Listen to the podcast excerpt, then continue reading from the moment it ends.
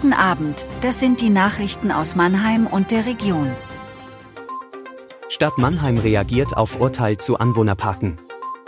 Zwei Tote nach Unfall in Bürstadt. Cold Case aus Metropolregion bei Aktenzeichen XY. In Freiburg hatte sich ein Kläger gegen die Erhöhung der Gebühr für den Anwohnerparkausweis auf 360 Euro pro Jahr gewehrt. Ein Gericht gab ihm am Dienstag Recht. Was bedeutet das Urteil für Mannheimer Autobesitzer? Die Stadt Mannheim plant eine ähnliche Erhöhung der Gebühren. So verdoppelte sich der Preis für einen Anwohnerparkausweis im Januar von knapp 31 Euro auf knapp 64 Euro. Die Verwaltung reagiert nun gelassen auf das Freiburger Urteil. Das Gericht habe nur die formale Ausgestaltung beanstandet.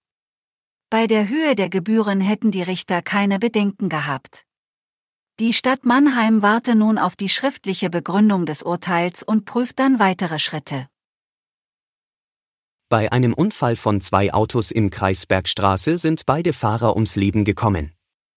Die Autos krachten am Mittwochabend auf der Bundesstraße 47 in Bürstadt frontal ineinander, teilte die Polizei mit. Der 43-jährige Fahrer aus Lampertheim erlag an der Unfallstelle seinen schweren Verletzungen.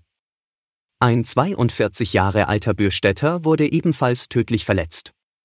Sein Beifahrer kam mit lebensbedrohlichen Verletzungen in ein Krankenhaus. Zwischenzeitlich war ein Rettungshubschrauber im Einsatz. Die Straße war mehrere Stunden gesperrt. Nach der Fernsehsendung Aktenzeichen XY am Mittwoch gingen 84 neue Hinweise zu einem Coke Case aus der Metropolregion bei der Polizei ein. Vor 37 Jahren wurde an der A6 bei St. Leonroth eine tote Frau gefunden. Wer sie ist, ist bis heute unklar. Analysen von Knochen und Haaren deuten an, dass es sich um eine junge Europäerin handelt, die zuletzt in Großbritannien gelebt hatte. Jeder Hinweis könne eine Kettenreaktion auslösen, sagt eine Sprecherin der Polizei.